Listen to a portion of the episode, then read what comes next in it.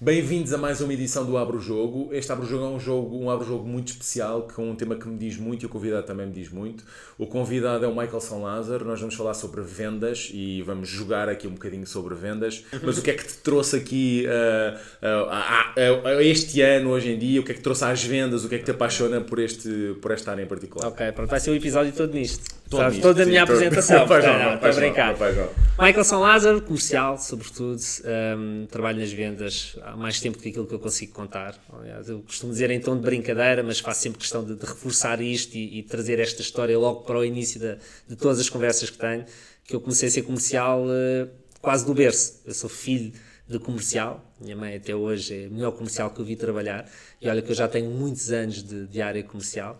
E desde pequeno que ela fez questão de me começar a formar para, para trabalhar nas vendas, para ser vendedor, para fazer negócios acontecer.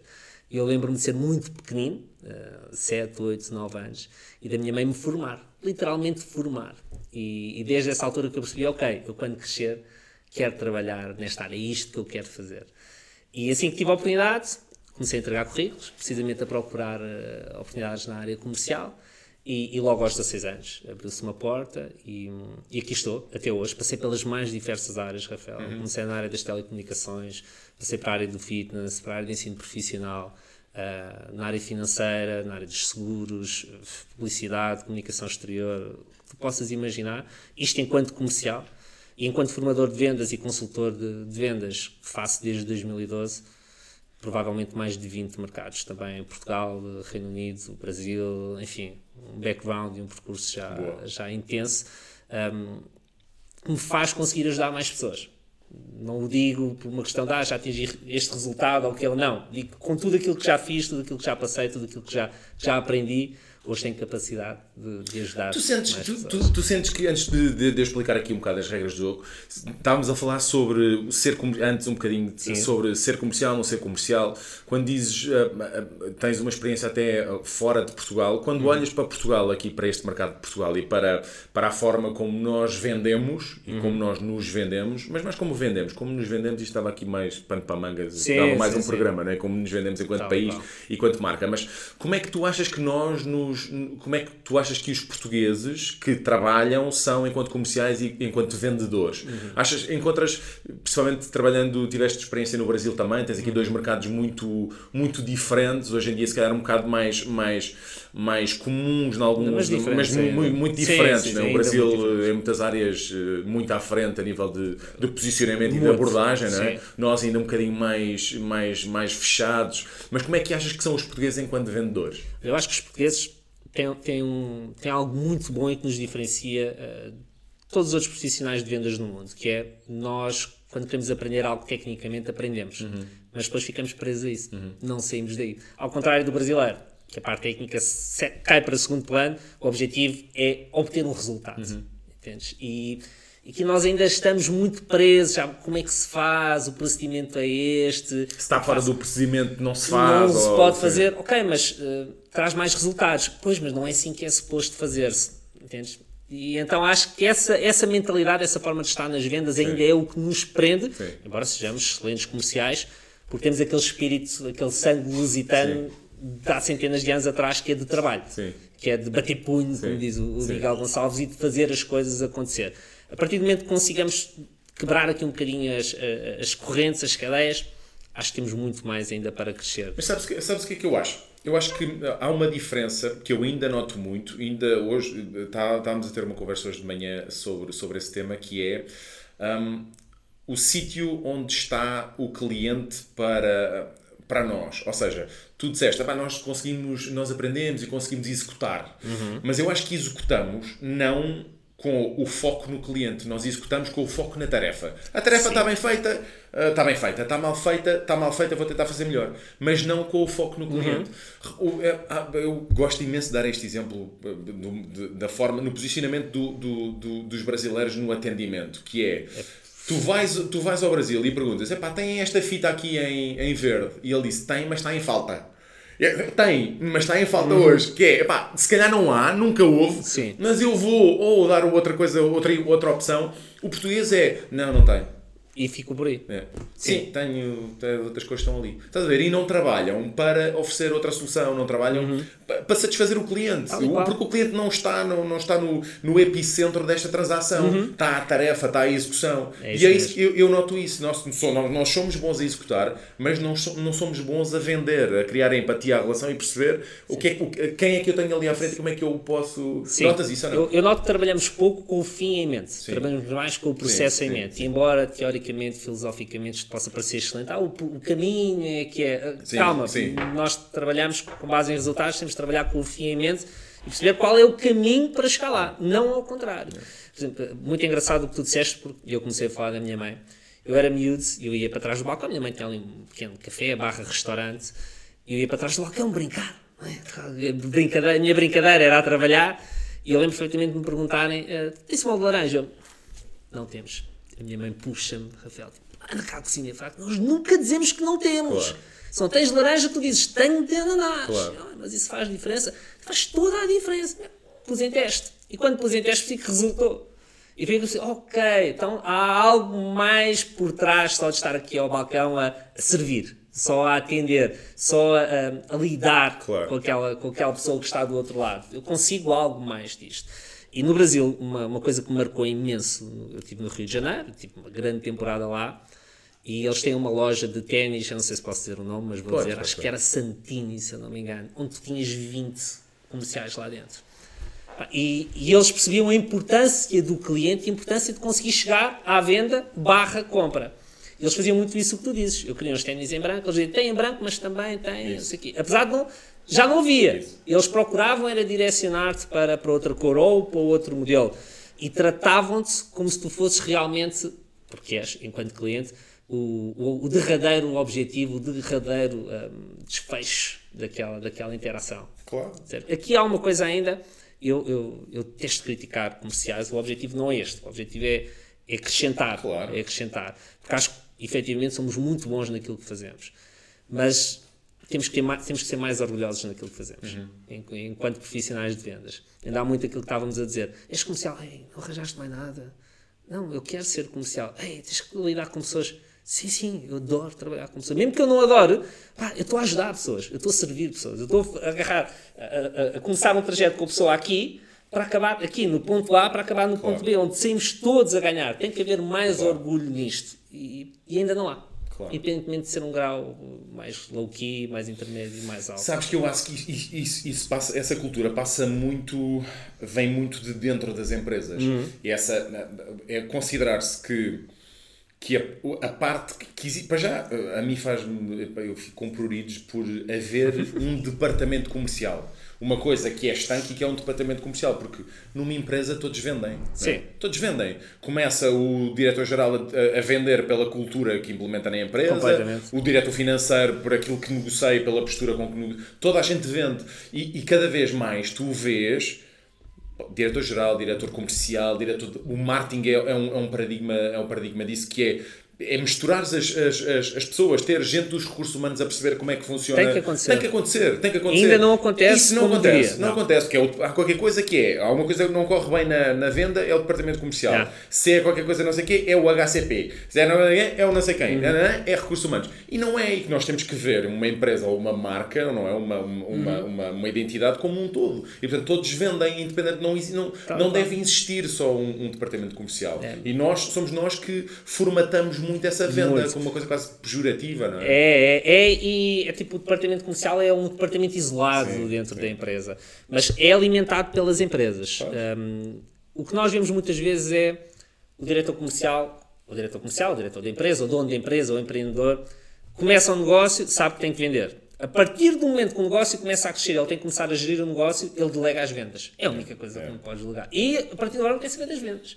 É problema de outro. Trata, tu é que tens que me trazer vendas, eu sou operacional.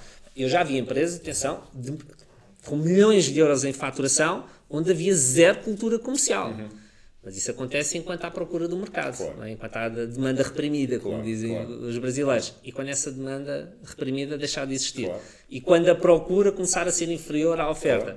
As empresas que vão sobreviver são aquelas que têm cultura comercial, visão comercial e de forma transversal a todos os departamentos e a todos os funcionários. E o cliente não é epicentro da coisa, meu. O cliente Essa é a o chave. Essa é a chave. Se cliente bem é que eu acho que as empresas não devem cair no exagero também. Hum, o cliente uhum. não tem sempre a razão. Mas acho que nós estamos longe disso ainda. Uh, será? Hum, acho que sim. Eu- tal como, como nós começámos esta conversa, nós ainda somos muito hum, by the book.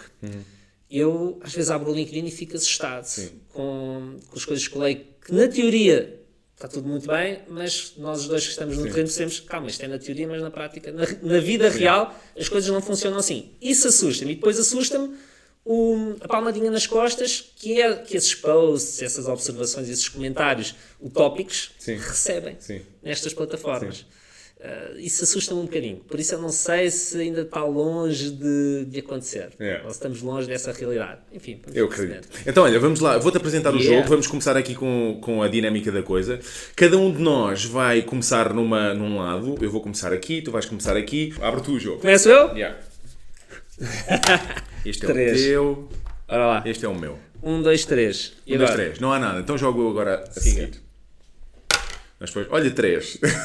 duas, duas pessoas super competitivas que agora jogamos mais uma vez. Eu, entretanto, coloco mais uma prova. Ok, então vá lá. É? Três. Seis. Ok, agora sou eu. Siga.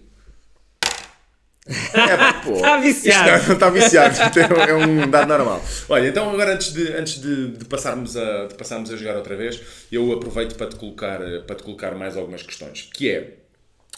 Ah, um, falámos, falámos sobre alguns preconceitos que existem ainda relativamente às vendas, ah, falámos sobre empresas com uma cultura de venda, ah, uma cultura ou não cultura de venda.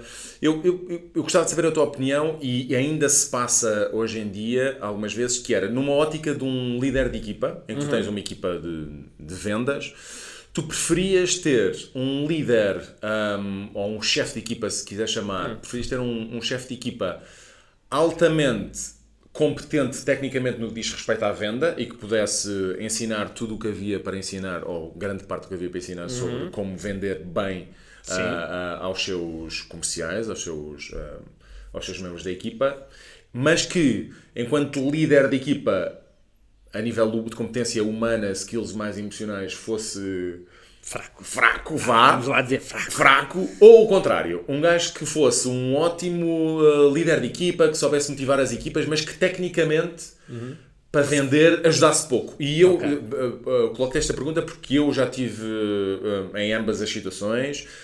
Já correu bem de ambas as situações, correu menos bem e mal de- em ambas as situações e gostava de saber a tua opinião. O que é que preferias ter e o que é que era mais trabalhável?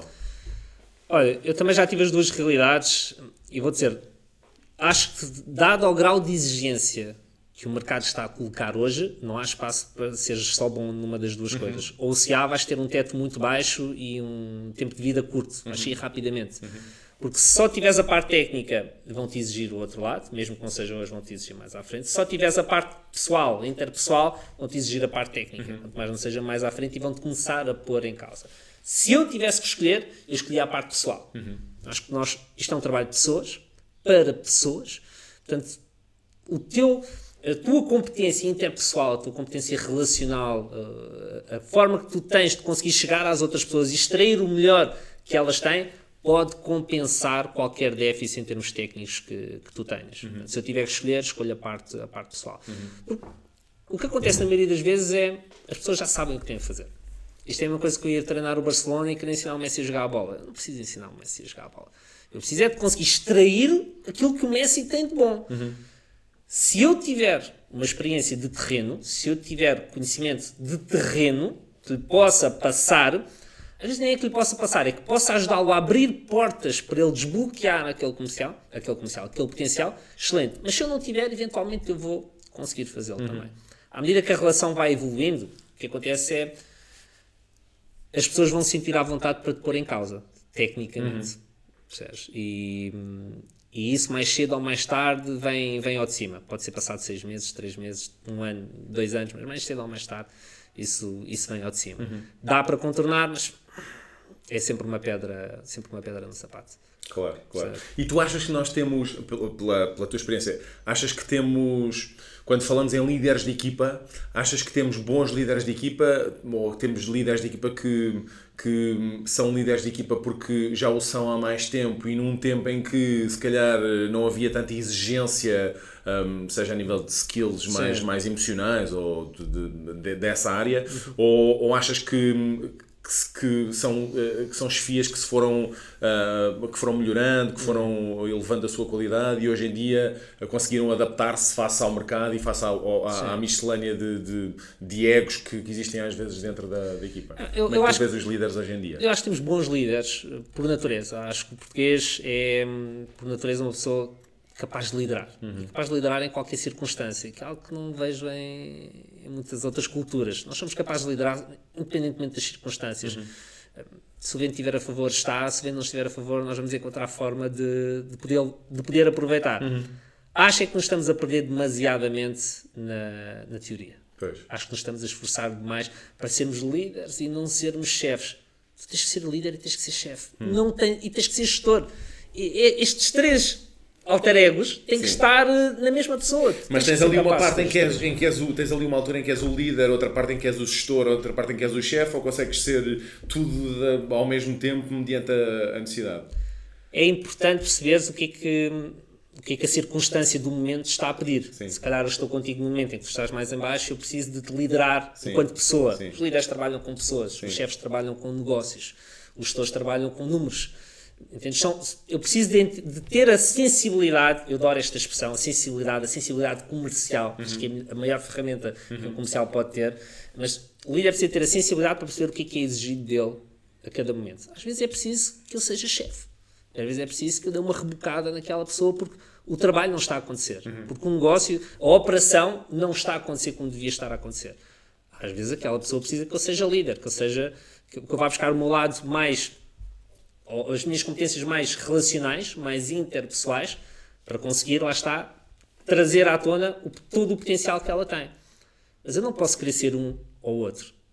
É? Eu, eu dei formação a várias equipas de gestão. Eu tinha uma formação excelente que era chamada Leadership Coaching. O objetivo era colocar a parte teórica do coaching uhum. de lado e trazer o coaching para a realidade uhum. da liderança. É? Por exemplo, uma das, uma das premissas do coaching é o objetivo não é teu enquanto coach, o objetivo é do cliente. Uhum. O trabalho do cliente é aproximar-se do seu objetivo e o meu trabalho enquanto coach é afastar-me do objetivo do cliente.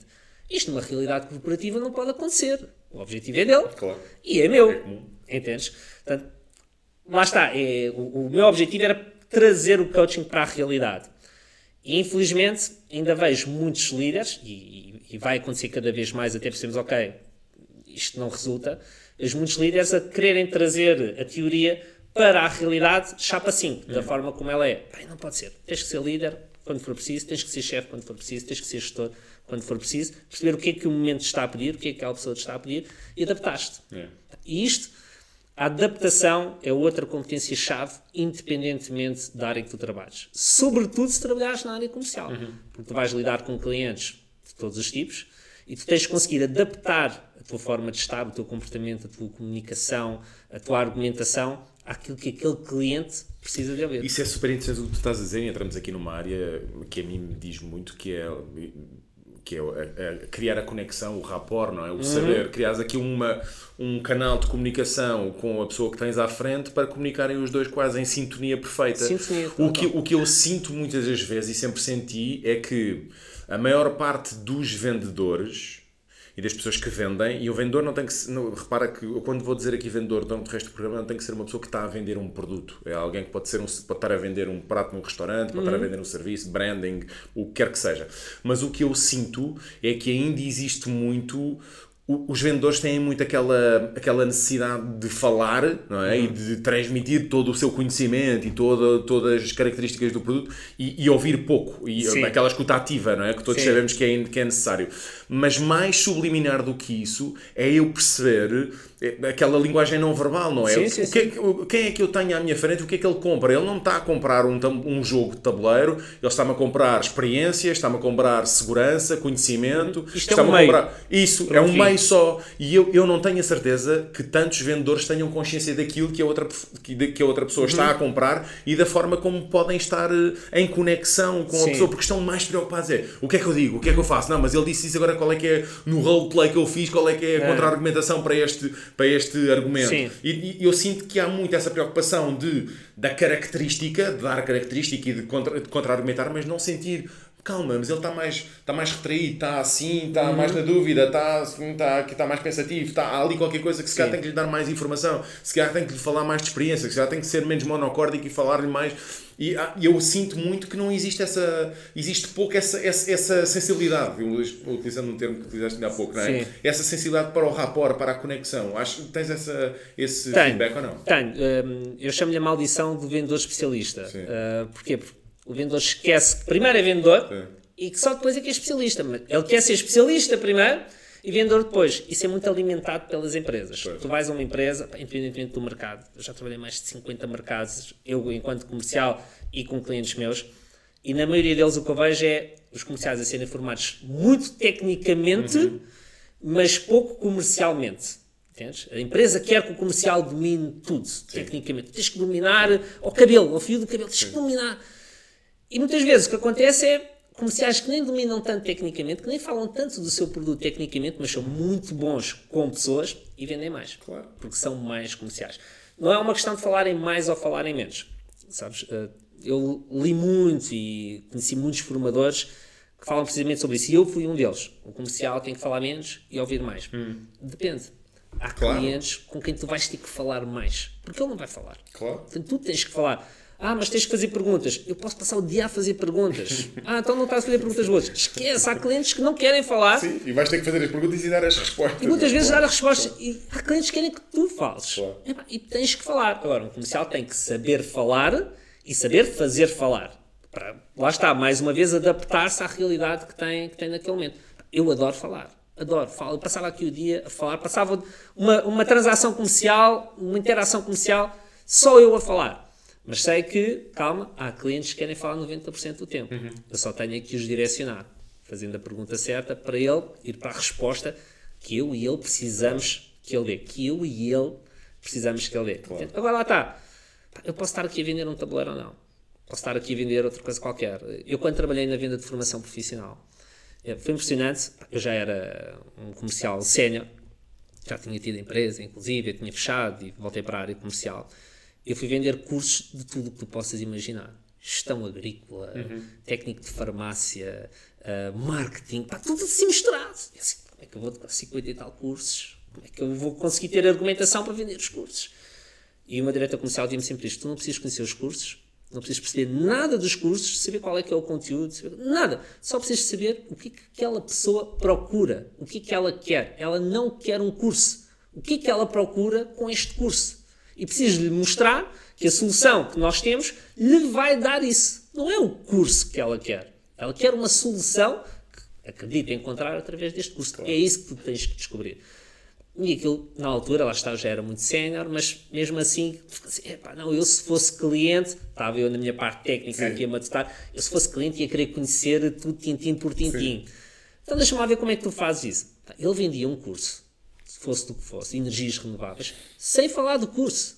Sem falar do curso. A pessoa não sabia os horários, se era online, se era presencial, se tinha estágios, nada. Ele perguntava o que é que ela queria, se já tinha conseguido, se não conseguia, porquê agora, ah, o que é que fez procurar esta solução agora, se não lhe fosse dada a oportunidade de comprar aquela solução, o que é que isso significaria? Ok, se houvesse a oportunidade de avançar agora, quer, vamos avançar. Claro, Não se falou do claro, curso. claro, Percebes? Foi só ir abrindo e fechando portas.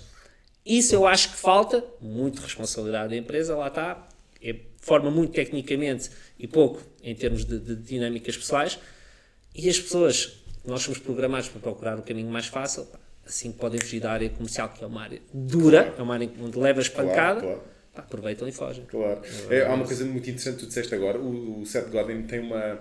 Há uma passagem que ele diz que. E nem é dele que é.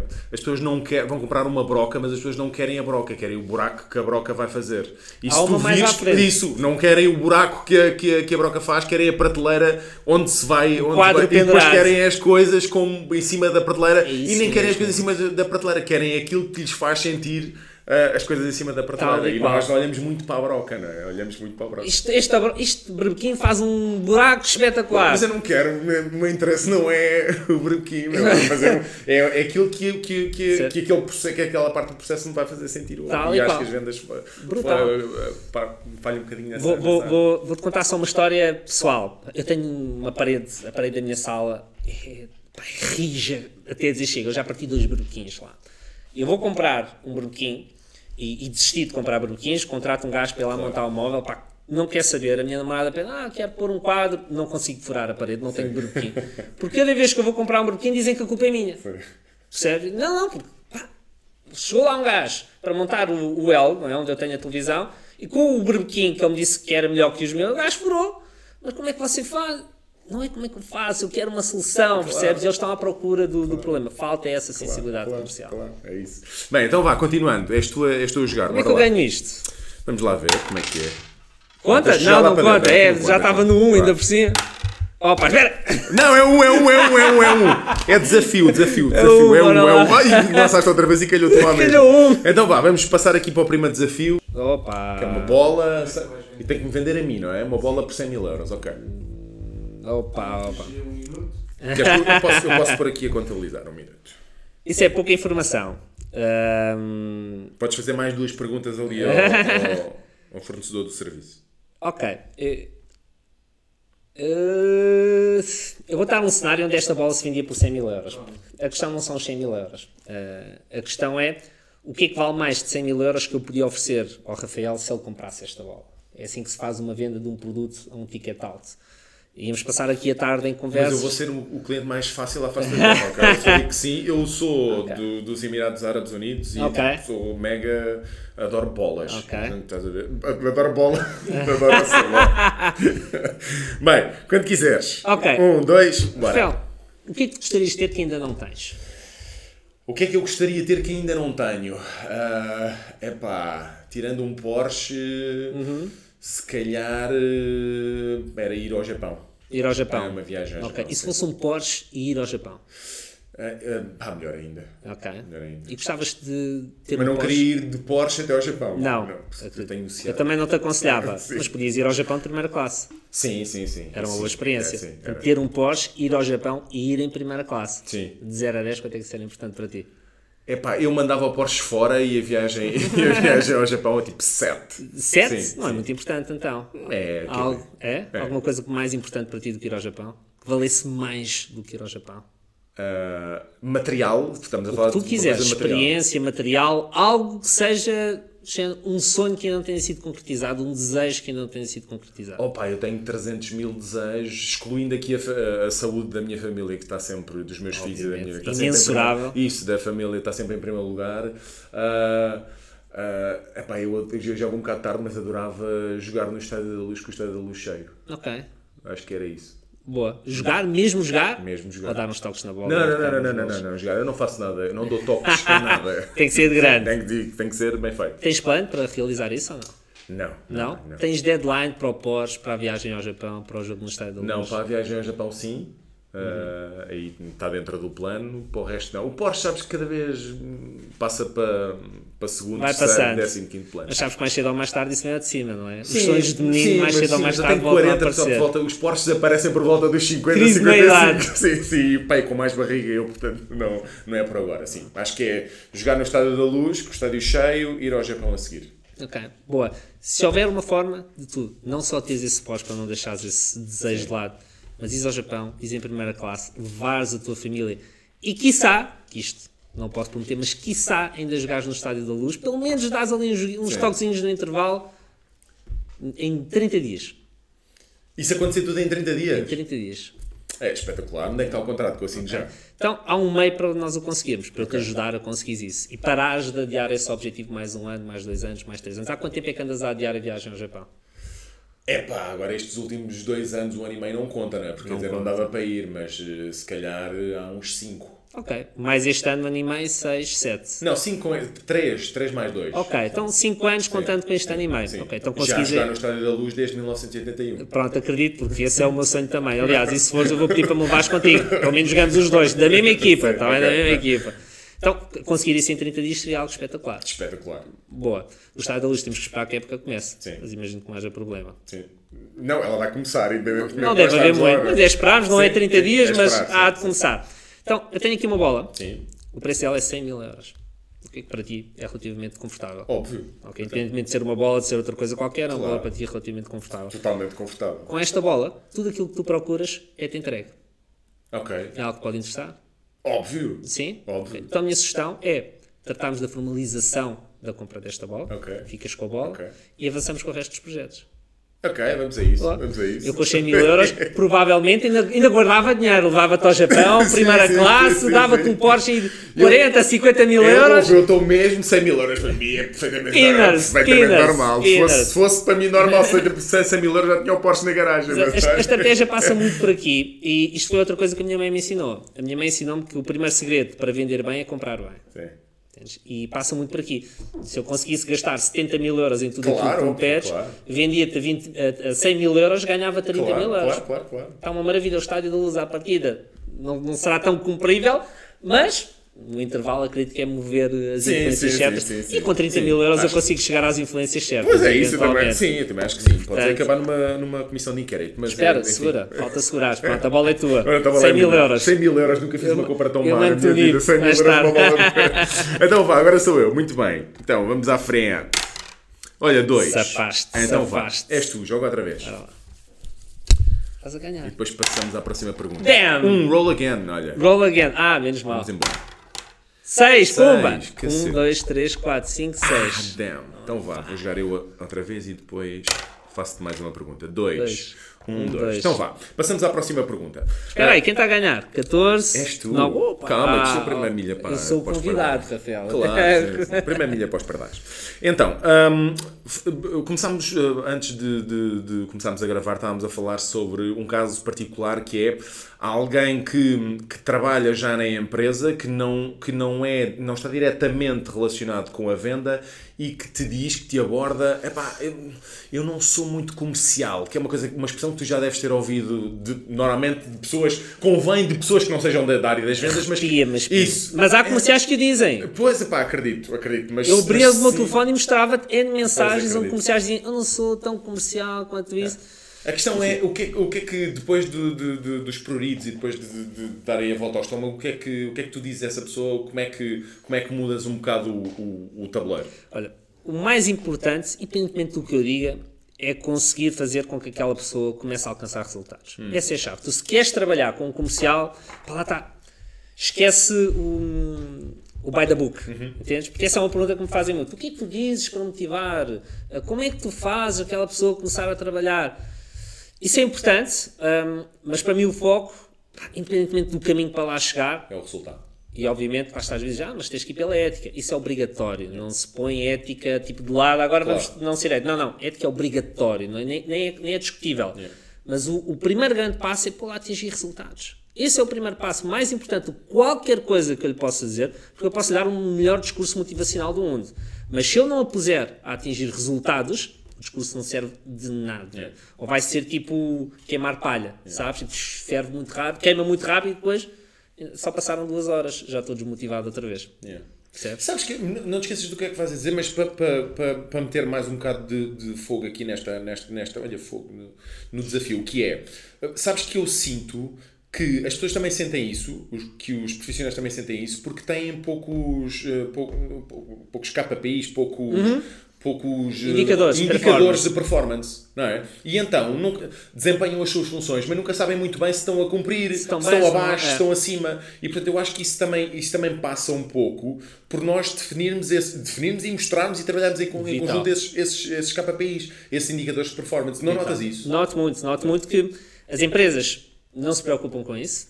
Não vou generalizar, porque felizmente cada vez mais empresas se preocupam com isso. Mas só a partir de um certo patamar empresas que ainda não chegaram ali aos, vou estar um número, mas é a minha alucinação, aos 2, 3, 4, 5, 6 milhões Sim. e que não precisaram de criar um plano para continuar a crescer, não estagnaram ainda, não se preocupam com, com os KPIs, percebes? Isso é vital para um comercial, porque venda é consequência. Venda não é, não é causa, claro. percebes? Venda é efeito. Venda é consequência de algo que tu fizeste para chegar até ali. Então é preciso analisarmos o processo, ok? Tipo, quais é que são os diferentes passos, as diferentes etapas, as diferentes etapas do processo comercial que levam à venda e, e conseguir analisar o desempenho do comercial em cada uma dessas etapas. Para analisar o desempenho em cada uma dessas etapas tem que haver os KPIs.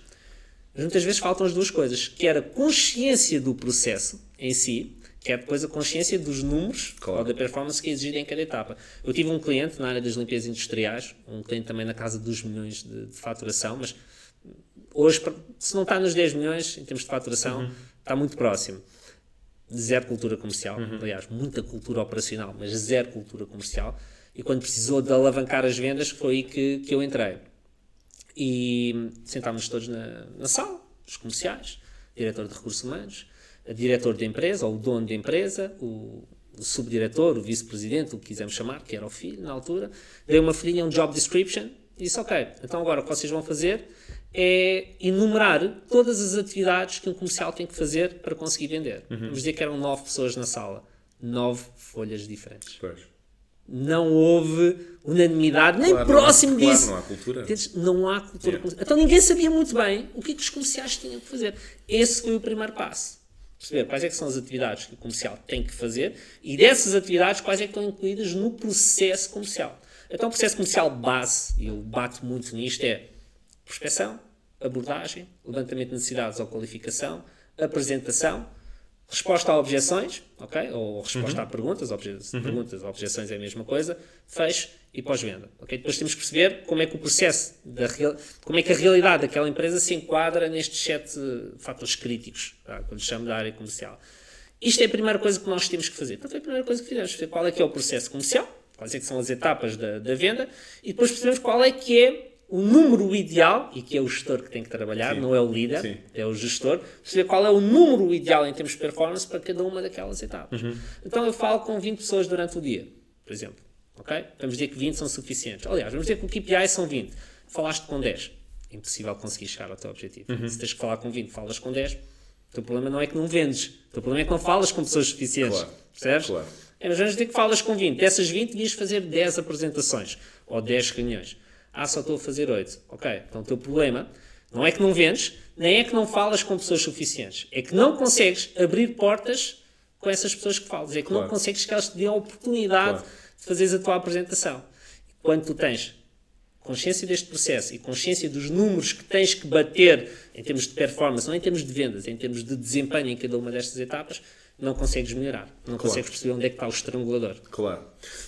Eu ainda dentro dessa área, não dos KPIs, mas ainda numa área mais, mais precoce, a mim causa-me alguma, bem, vou dizer estranheza com, com, com o meu eufemismo, mas há- nós ainda vemos muitas empresas, muitas marcas Sim. que não têm um simples mapa de CRM. De- Não existe o Customer Relation- o Relationship Management. Não, eu não sei. Eu, não- bem, há empresas que não têm um simples mapa de Excel com clientes potenciais, clientes efetivos, Uhum. o dado do último contacto, campanha. Não têm isto e não, sabe, não, não sabem ainda como fazer, nunca pensaram nisso. Que Sim, sim. gerem o seu negócio um bocado.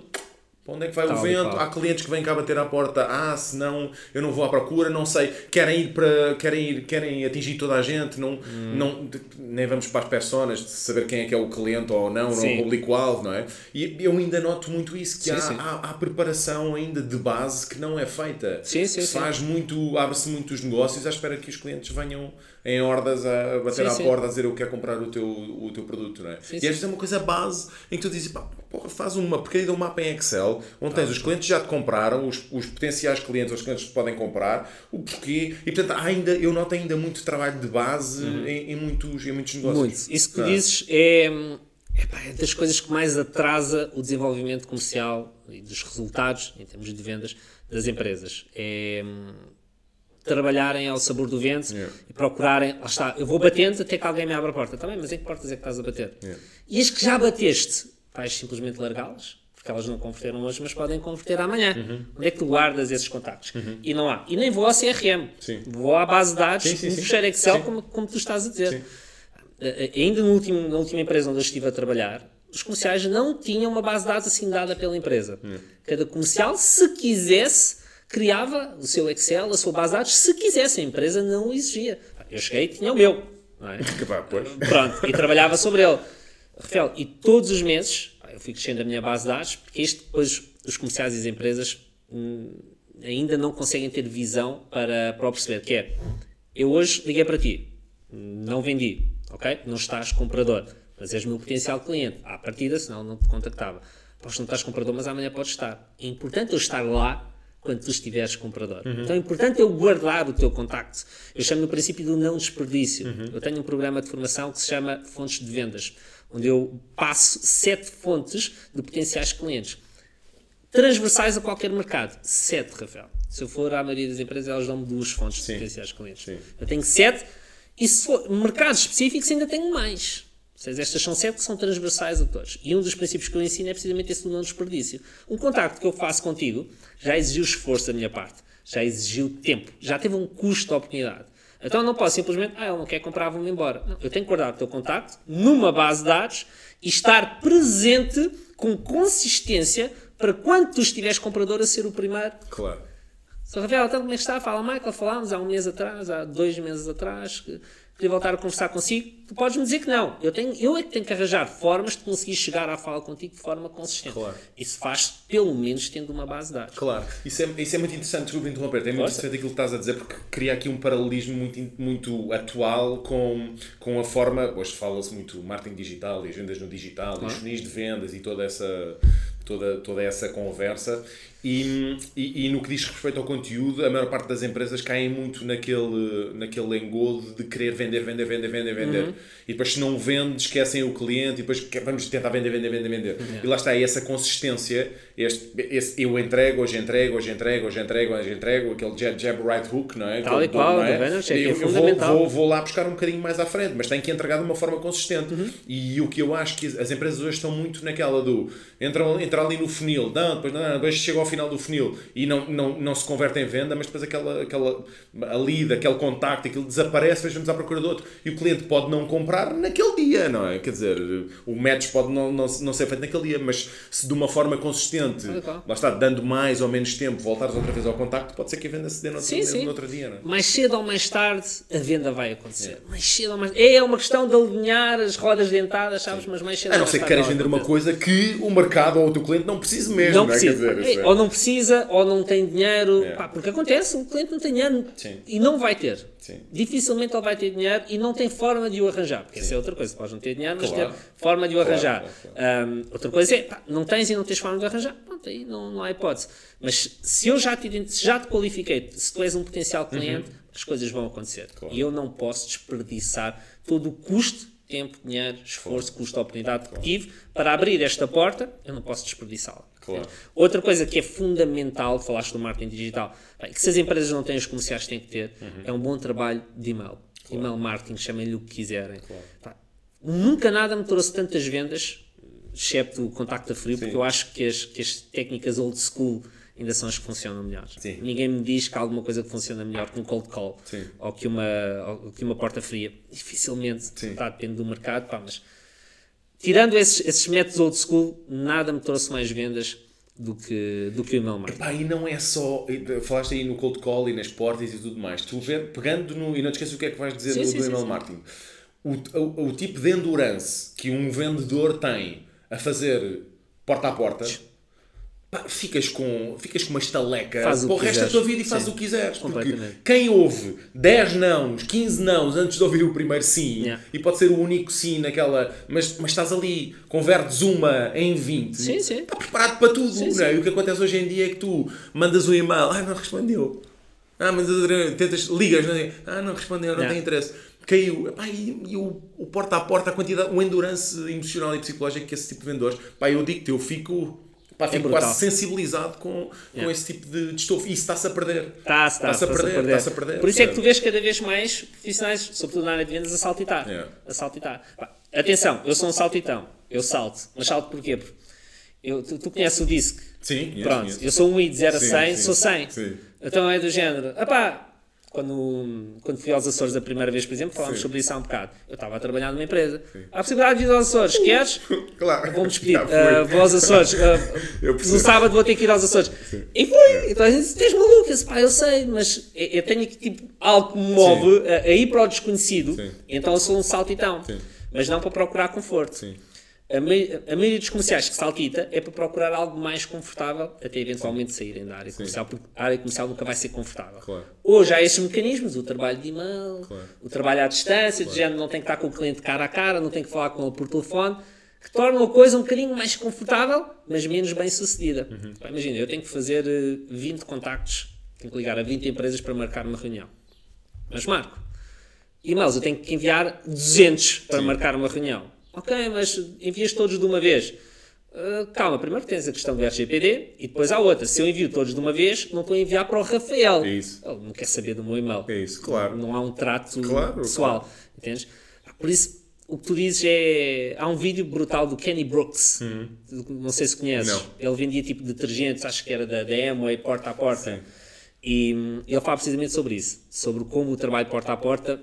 Alguém disse que era equivalente a 4 anos de faculdade, Sim. por exemplo. E, hum, excelente. Kenny Brooks. Sim, Procura. Tenho, tenho muito que bom, procurar. muito bom. Mas é, ainda a resposta do- a, a propósito do email marketing, e que tu estavas estavas-me a dizer que gostavas bastante, Ah, realmente. Não te expliquei porquê, mas vou-te explicar porquê. depois. Realmente, hum, ah, hoje em dia, obviamente, aquele email, email marketing massificado, é? em que Hum. não, existe, o- não existe um tratamento pelo nome, não existe, que, já que eu, embora ainda existam empresas que, e estratégias Sim. para, o- para o fazer, à espera, eu não sei qual é que será a conversão de um, de um, de um, de um marketing massificado hoje em dia de, em forma de e-mail, mas É sempre menos de 1%. Pois, claro. Sempre menos Quer 1%. dizer, quanto mais personalizado, quanto mais uh, tailor-made para aquele cliente, melhor. Portanto, às vezes é muito melhor investires 70% do teu tempo em, segment, em, em diagnosticar ali o, o menor mercado viável e pegar, olha, vou, tenho estes 10 clientes, vou tipo saber tudo sobre eles e vou-lhe mandar quase, olha, fiz isto para ti, Para ti. X, está aqui, olha, toma, do que estares a fazer mil para, para, e para, qual. para, para, achar para todos. Atenção,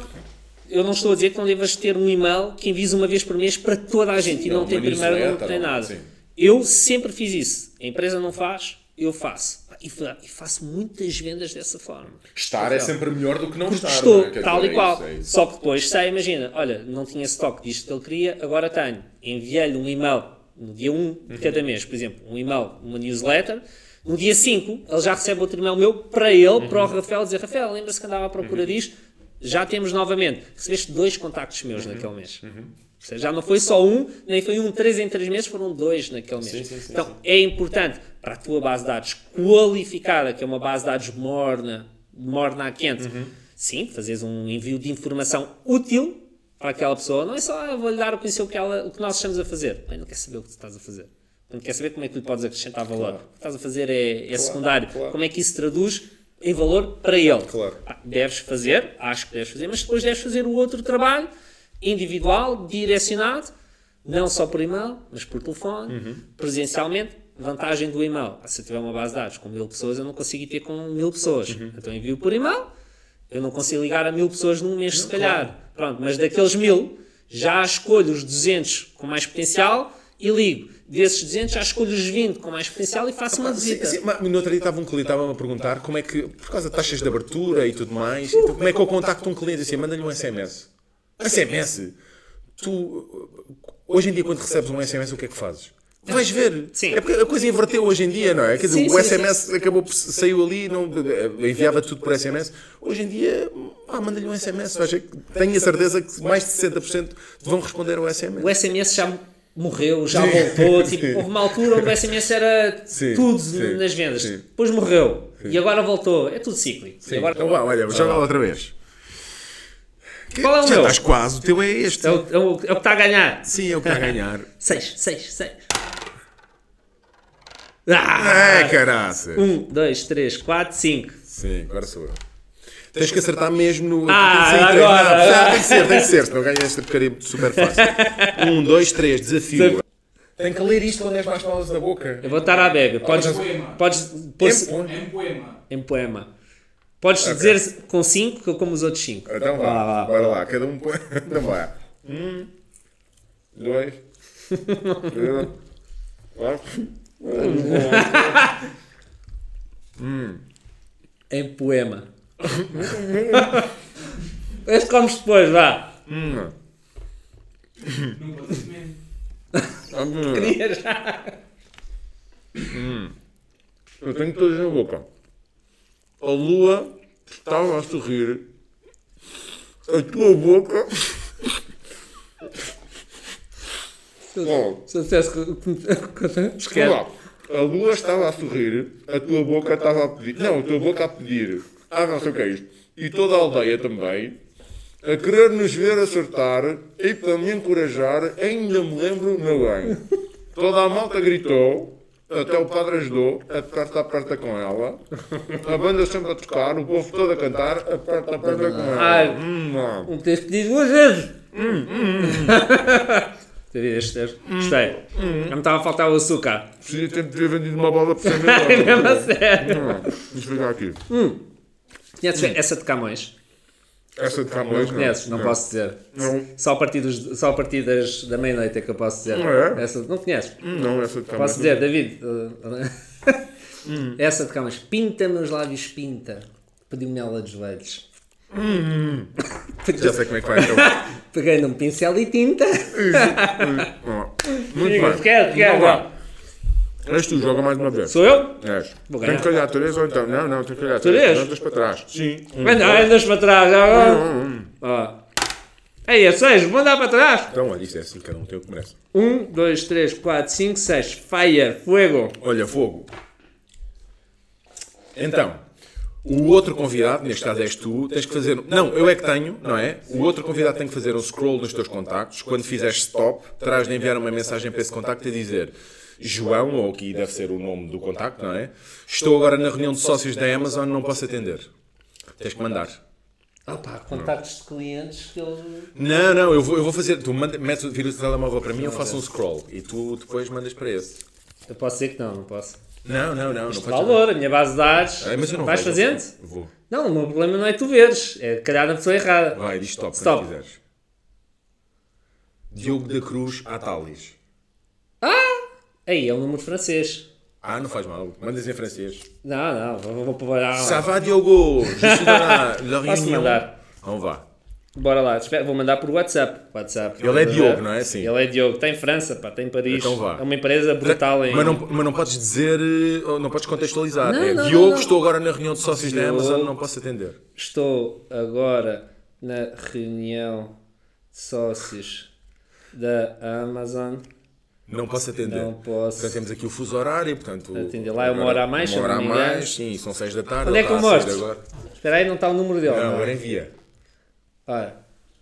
Foi? Isso. Carrega aí enviar. Já foi. Está feito. A Thalys é uma, uma empresa também na área das, de- das limpezas em França, pá, com quem tive o prazer de trabalhar. Muito operacional, muito operacional, pouco comercial. Sim. E o objetivo era migrar. Mas lá está, o início, altamente comerciais, depois a empresa vai crescendo, crescendo, começam a pôr as vendas de lado e começam a preocupar-se com a área operacional, até que de repente, opa, as vendas não estão a aparecer. Ah, e agora? E agora temos que dar corda aos sapatos. Claro. Só que depois conseguir largar um pouco a área operacional, pá, porque estavam demasiadamente focados ali, é um problema.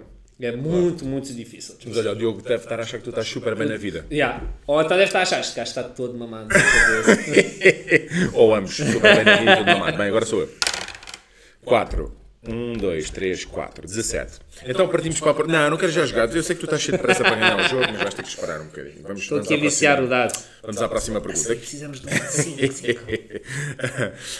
Hum, nós agora com esta nova, nova realidade do, do teletrabalho e todas esta, toda esta tecnologia que está, que está aqui, acaba por estar no meio não é, da, da, da relação, deste contacto comercial, estas reuniões via Zoom que facilitam muito, ah, muito numa coisa, não é? que, é, no- que é chegares ao contacto a e aquela, aquela, aquela rapidez na marcação da reunião.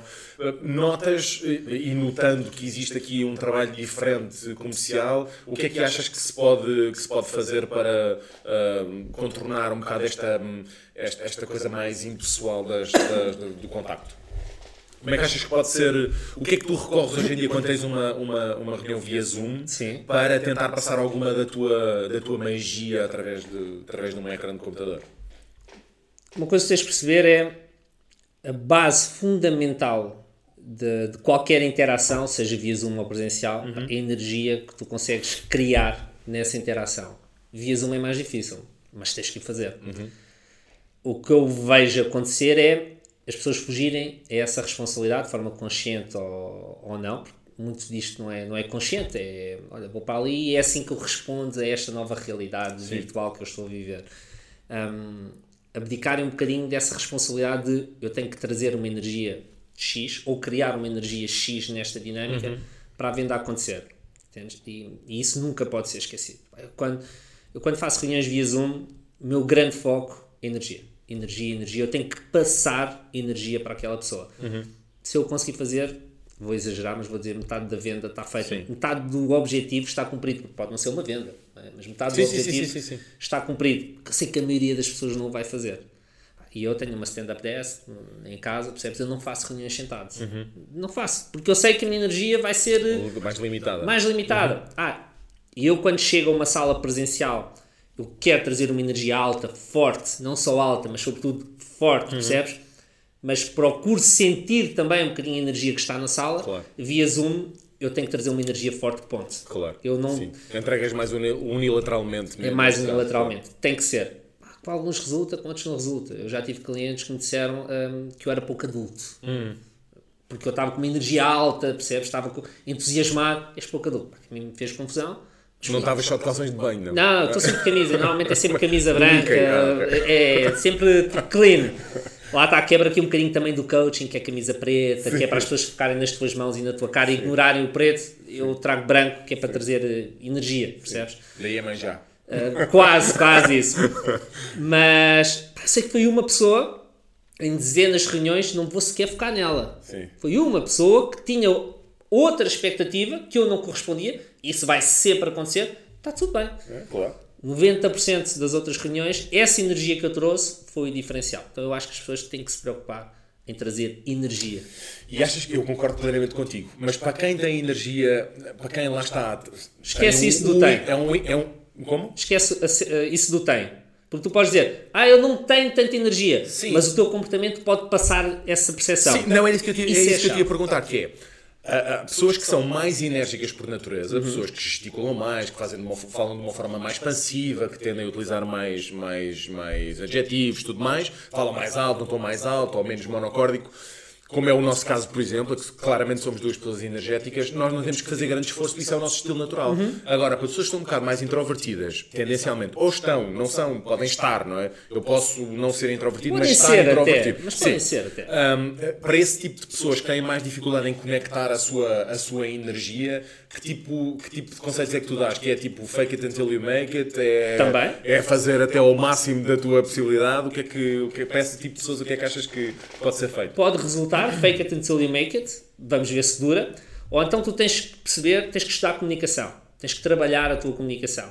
E mesmo, ok, eu sou uma pessoa mais introvertida, menos energética, mais pausada, ok, mas adaptando o teu estilo de comunicação, não é a tua personalidade, não é sequer a tua energia, é a forma como tu comunicas para passar a percepção de força, de energia, de certeza, de confiança. Como é que trabalhas a tua comunicação para trazer isso para a mesa? A tua comunicação não é quem tu és, nem é quem tu estás, é parte, nem é como tu estás, é parte de quem tu és, Claro. é influenciada por, pelo, pelo, pelo estado em que tu estás, mas pode ser executada de forma intencional para passar uma percepção. E isso tens que fazer. Os melhores profissionais que eu vi, seja na área de vendas, seja em qualquer outra área, seja independentemente da função que desempenham, eles circulam muito bem entre os, quais, entre os quatro perfis comportamentais do DISC. Não interessa se são mais verdes, não é? que são sensitivos, mais preocupados com o equilíbrio, que normalmente são pessoas mais submissas. Não interessa se são mais azuis, que são mais pessoas de processos e menos de pessoas. Ou se são mais vermelhas, que são mais direcionadas para resultados e menos para, para o bem-estar geral. Ou se são pessoas mais amarelas, que são mais direcionadas para pessoas e experiências. Não importa qual é o teu perfil comportamental pre- preferencial. Importa é que tu consigas andar entre Claro. os quatro e passar uma comunicação que permita à outra pessoa identificar-se com um dos quatro perfis que tu queres utilizar. Claro. Tens de ser quase como que, que um camaleão. Claro. O- o- das melhores pessoas que eu vi fazer isto foi ele na altura era diretor de formação europeu de uma companhia de seguros, hoje é CEO de uma companhia de seguros.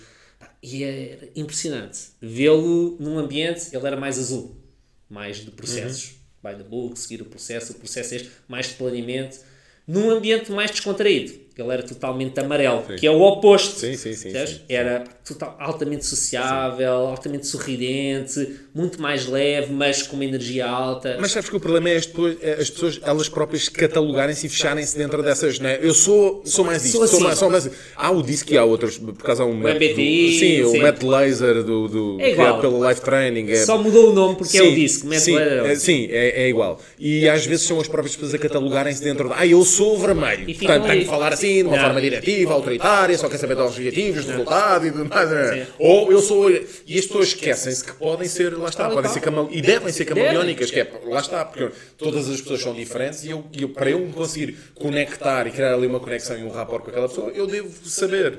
Mesmo às vezes na mesma conversa. Sim, sim, agora sim, vou sim. falar- agora vou falar de uma repente forma mais mudou o calma. tema. Exatamente. Entramos aqui na ciência, vou dar ciência de uma forma mais pausada, mais o tom de voz baixa. E, portanto, mas isto é para pessoas que têm este soft skill, ou pelo menos conseguem distanciar-se, que é uma forma que é, é algo, super importante para quem comunica, que é como é que eu estou, uh, uh, como é que a minha mensagem, a minha comunicação está a passar agora? Que é tu estás de fora, aqui numa, numa, numa terceira percepção, não é? Como é que eu estou a ser percepcionado? Como é que eu estou a comunicar? Como é que é porque essa comunicação está a passar e está a ser acolhida? E às vezes as pessoas não têm essa percepção, estão só, estão só preocupadas em o que é que eu disse, da forma como disse. O que é que ele pensa e depois, de mim? ele está a falar o que é que ele pensa de mim, a insegurança, e depois estão. Porque às vezes nem é porque as pessoas dizem, ah, porque isso já tens muita experiência nas vendas e não sei o quê. Não, é só, só estás preocupado com o que interessa e o que interessa está ali à tua frente Sim, e a sim. forma como essa pessoa recebe. Porque as pessoas não, não, é, não é teres mais capacidade mental por se conseguires distanciar, lá está, porque as pessoas só não se distanciam porque estão preocupadas com o que é que o outro pensa de mim, o que é que eu estou a dizer, se eu disse bem, como é que se diz, se calhar não é assim, a intuição não é, estão cheias de medos e cheias de insegurança, ao invés de Sim. tentar criar uma relação E a experiência, ela ganha-se com experiência. É batendo no terreno aqui, aqui, é executando, executando, executando. Ah, tu tens experiência. Tu também podes ter. Ei, Três. Um, Um, dois, dois, três. três. O que é isto? Isto é uma pergunta. Eu vou escolher, posso escolher um, mas depois se me calhar já, já vi as outras. Então, deixa-me ver. Olha, está aqui Pois uma é, se cara- Vou ler todas, depois pode-me calhar a mim. Não, já, já, estamos, a- já estamos quase a acabar. Tum, tum, tum, tum. Olha, lembra-te que a seguir sou eu a fazer-te o preferias. Tu vê lá.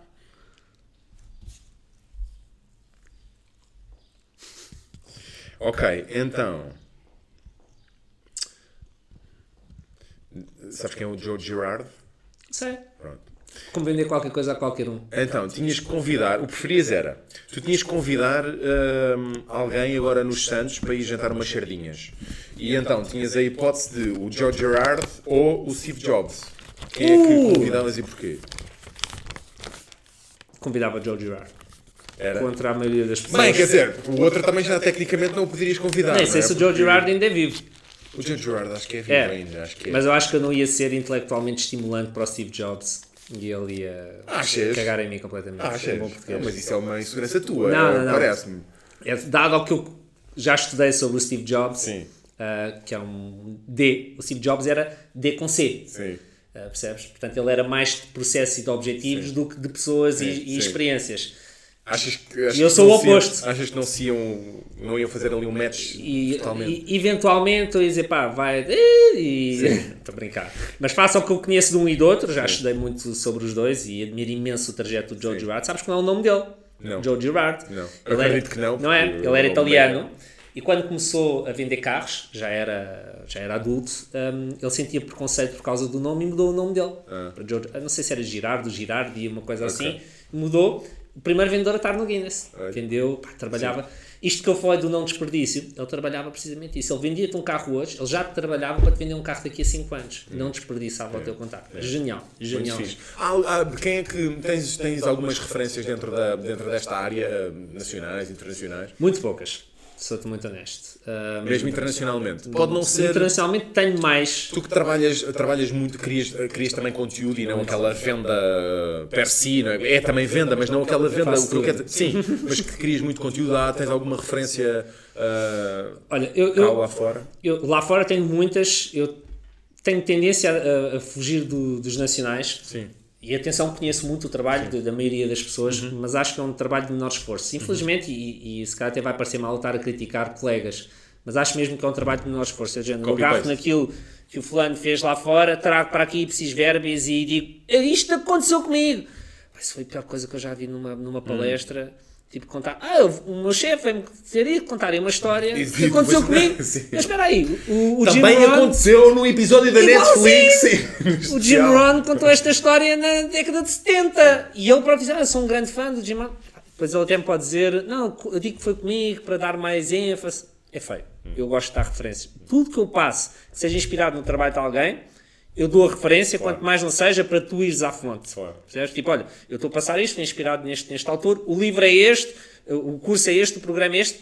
Vai pesquisar se quiseres. Se não quiseres, tens aqui a versão condensada, traduzida para a realidade nacional, mas tens aqui a fonte. E lá fora, quem quiser saber sobre. que te inspire, saber sobre este universo, sobre Sim. vendas, impactar a comunicação, uh, quem é que podes deixar como referência? Ou Olha, quem é que achas como referência? O, eu- o Joe Girard, não sendo um autor, é um vendedor e não um autor. Acho mais importante ainda e acho mais valioso. Porque acho mais valioso aprenderes com quem está verdadeiramente a executar do que com quem está a ensinar. Há, há um, epá, não, um- epá, uma frase que diz que quem, quem sabe faz, quem não sabe ensina. E eu faço um bocadinho dos dois e às vezes até fico. tu, tu não devias ensinar. Mas é algo que me dá muito prazer. Mas o Joe Girard é, é- é um gajo que faz. Portanto, acho que devemos aprender com eles. Uh, outro gajo que faz, mais para quem trabalha B2B, o Joe Girard B2C um, e este trabalha B2B, Chet Holmes, que infelizmente já faleceu, mas em termos de trabalho de venda B2B, é, é o melhor que eu já vi. É fantástico mesmo. Aliás, é um tra- estamos a trabalhar na Casuar, onde nós estamos, so- com base no trabalho do, do Chet Holmes, e felizmente os frutos já começam a aparecer e bem. Já, já, já começamos a ter resultados disso. Pá, Qualquer pessoa, mesmo que a empresa não, não, não esteja receptiva às estratégias do Chet Holmes, o comercial pode pôr em prática. Ele tem um livro que é muito difícil de encontrar. Antes disto para aí, que- só uma coisa que disseste agora, que é, e os resultados já começam a aparecer. Sabes que, eh, principalmente enquanto mentor, tenho imensos, há, há imensos, eh, há miúdos jovens empreendedores que me perguntam, às vezes estamos a falar sobre lançar um negócio, montar um negócio, o tempo, e às vezes, às vezes há alguma impaciência no sentido de, ah, isto não está a funcionar, eu não estou a conseguir chegar lá, não- e às vezes pergunto há quanto tempo é que, é que tens um negócio, e invariavelmente aparece-me seis meses, um ano, e assim, pá, mas estás à espera do quê? Hum.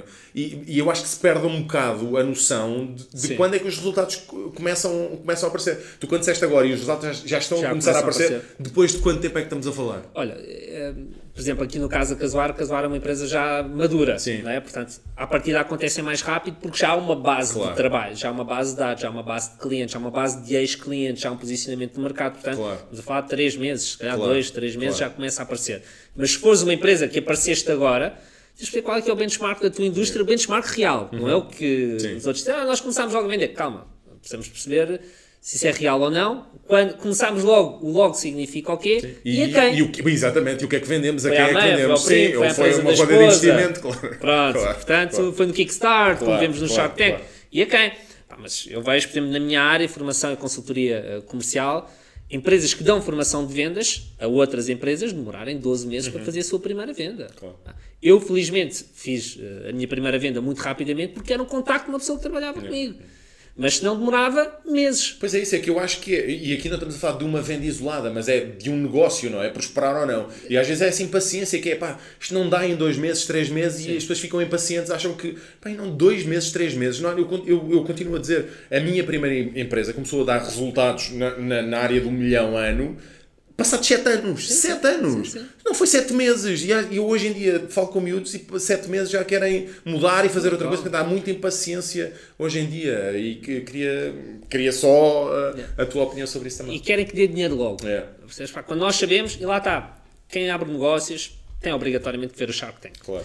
Nós vemos negócios no Shark Tank que ah, nos primeiros 5 anos temos prejuízo. Pá, acontece. A Amazon estava proibida de dar lucro. Uhum. E a maioria das pessoas, ah, hoje a Amazon fatura bilhões. Sim, mas nos primeiros anos não só dava prejuízo, como a primeira vez que deu lucro, o Jeff Bezos teve que emitir um comunicado a pedir desculpa aos acionistas, porque se deu lucro, era dinheiro que podia ter investido Uhum. Claro, no negócio. reinvestido, claro, claro, claro, claro. Ah, por isso, sim, a, a questão é se as pessoas têm possibilidade de esperar também. Se não têm possibilidade de esperar, sim, pá.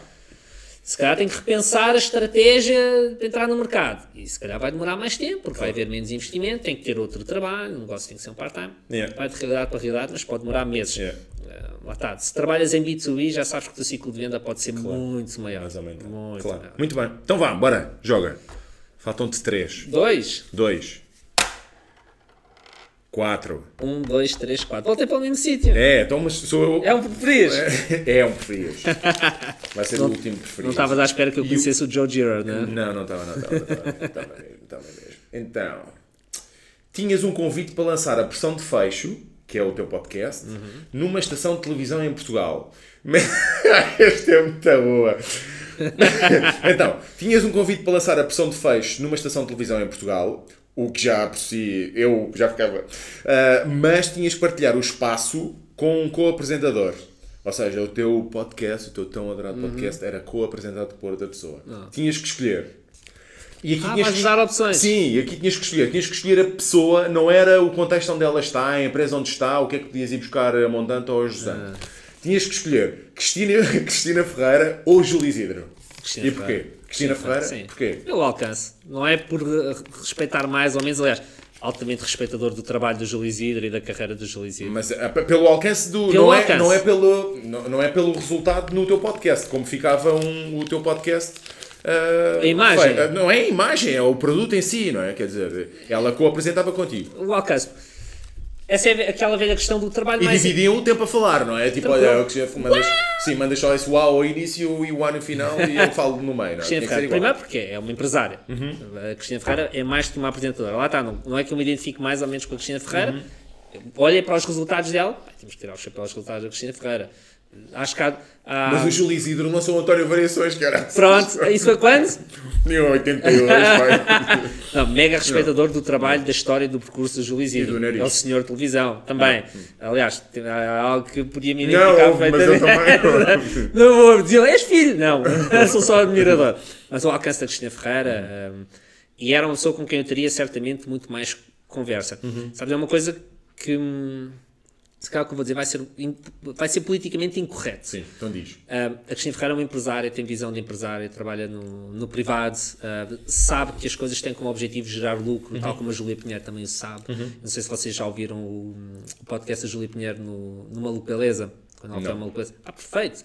Tu ouves- tu ouves-la falar e percebes, isto está pensado para ter resultados. Quer eu gosto mais, quer eu gosto menos, porque o Unas apresenta-lhe uma crítica.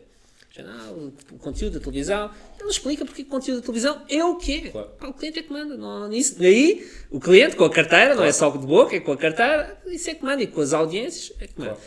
E quem trabalha no setor público não consegue perceber, eh, não consegue perceber isso. Percebe o, Não percebe e a pressão é completamente diferente. completamente não é? diferente. Quer dizer, completamente diferente. diferente. Com uma Cristina Ferreira, não só iríamos estar mais nivelados, como o alcance ia ser muito. ia ser gigante. E ah, mas esse alcance não é o teu público-alvo. Lá no meio eles estão. Exato. É aquela velha conversa do. Exato. Queres trabalhar quantidade ou qualidade? Quantidade e qualidade, mas não posso descurar a quantidade. Claro. Pá, na quantidade, do, é um, há um penalti e tenho ali um grande cliente. A quantidade vai trazer qualidade também. Portanto, Cristina Ferreira, facilmente. Boa, então olha, fica já aqui, Cristina, fica já aqui o desafio. Fica ao convite. Tininha. Ah, então, olha, muito bem. Então sou eu. Isto vai ser o penúltimo tu. No próximo, se fizeres mais do que dois, vais ganhar o jogo. pronto. 5. Olha. 1, 2, 3, 4. Ganhaste o Cinco. jogo, pronto. Só porque trouxeste marshmallows.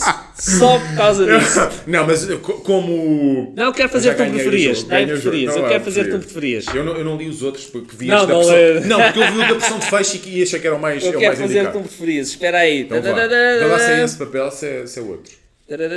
Tinhas que eliminar uma destas plataformas. E tens que Sim. justificar a tua escolha. Sim. Netflix ou YouTube? Bem, mas era eliminar. eh, Eliminar, erradicar do mundo. Epá. Bem, vamos lá ver. Eu eliminaria.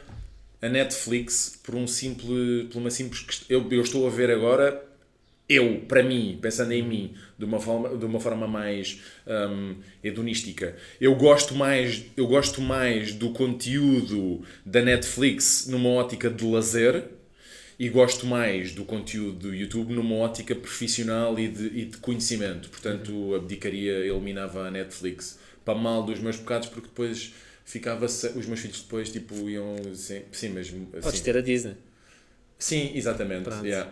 Não, eliminava, eliminava a Netflix. Embora seja uma marca que eu. Marca e uma cultura e um negócio que eu amo de paixão e que se transformou ao longo do tempo. Se nós formos ver os primórdios da Netflix em tudo, mesmo a nível de branding era completamente diferente. Uhum. Sim, sim. Mas o YouTube hoje em dia é uma ferramenta e o nosso podcast passa no. Tem um canal de YouTube, portanto, não teríamos. Como ainda não está na Netflix. Eliminaria a Netflix. Ainda. E Ainda. ainda não está na Netflix. Tens aí, Parece-me está aqui uma caneca espetacularmente espetacular do nosso, do nosso podcast. nice E. hum, gosto muito sou fã de canecas És? Então, olha, vais ficar com mais fã, uma. Vais ficar com mais imensas uma. imensas adoro